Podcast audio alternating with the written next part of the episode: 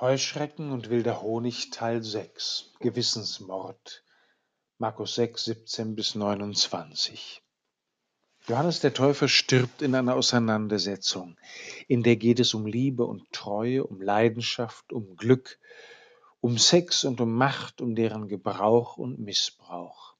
Auch wenn König Herodes ein unsympathischer Zeitgenosse ist um Johannes den Täufer zu verstehen, hilft es mir, mich in den Tyrannen hineinzuversetzen und nach dem zu fragen, worin ich ihm eben doch ähnlich bin. Die Auseinandersetzung mit Johannes dem Täufer geht um eine scheinbar sehr private Frage. Denn Johannes hatte zu Herodes gesagt, es ist dir nicht erlaubt, die Frau deines Bruders zur Frau zu haben. Die Frau Herodias verzieh dem Täufer diese Intervention nicht.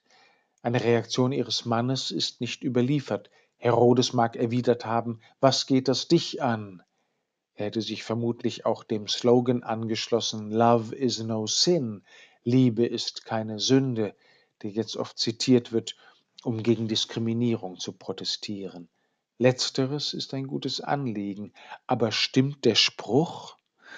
Wer die menschlichen Abgründe der Liebe kennt, dem kommt dieser Satz nicht über die Lippen. Menschen tun aus Liebe schreckliche Dinge. Sie brechen aus Liebe in eine Ehe ein. Sie nehmen aus Liebe Kindern ein Elternteil. Sie lassen aus Liebe unheilbar kranke oder noch nicht geborene Familienmitglieder töten. Und wie viele von euch sind schon aus Liebe verraten, verlassen und im Stich gelassen worden. Love is no sin, sagt der König Herodes. Sin is no love, antwortet der Täufer Johannes. Liebe kann etwas Heiliges und Großes oder etwas Verderbliches und Tödliches sein, für den Liebenden oder den Geliebten. Es kommt darauf an, worum es ihr geht.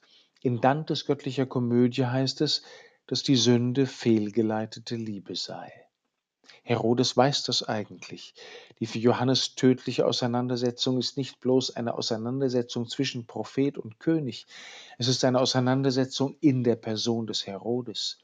Der Evangelist schreibt, dass Herodes den Johannes fürchtete und ihm zugleich gerne zuhörte.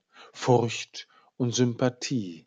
Es muss in Herodes im Ringen zwischen Verstand und Unterleib, zwischen Liebe und Trieb einen Rest von Affinität zum Guten und von Sehnsucht nach dem Wort und Willen Gottes gegeben haben. Herodes weiß offenbar darum, dass es gute Gefühle gibt, die schlecht sind und schlechte Gefühle, die gut sind. Rache kann ein gutes, befriedigendes Gefühl sein, das jedoch schlecht ist. Das fast leibliche Rumoren über eine Lüge wiederum ist äußerst unangenehm. Aber zugleich ist es ein Zeichen eines gut funktionierenden Gewissens. Dann tanzt die Tochter seiner Mätresse, und Herodes verspricht ihr alles bis zur Hälfte seines Reiches.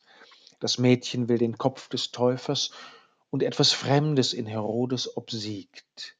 Weil er vor allen Leuten einen Schwur getan hatte, lässt Herodes Johannes enthaupten.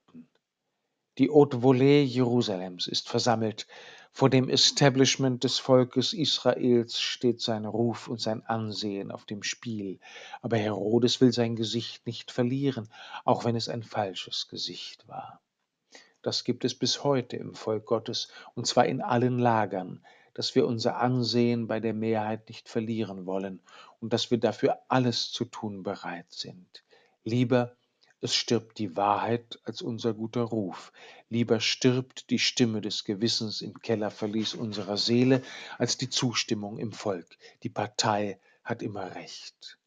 Herodes hätte lieber sein falsches Gesicht vor den Leuten verloren, als die wahre Stimme in seinem Herzen, besser seinen Ruf in der Jerusalemer Society als den Anruf aus dem Kerker seiner Seele, der ihn an die Wahrheit Gottes erinnert. Wir könnten sagen, wie Herodes lebt, geht uns nichts an. Wir könnten sagen, an solchen Fragen hängt nicht die Zukunft des Volkes Gottes. Aber kann es wirklich sein, dass Johannes der Täufer nur für eine Privat- und Nebensache gestorben ist?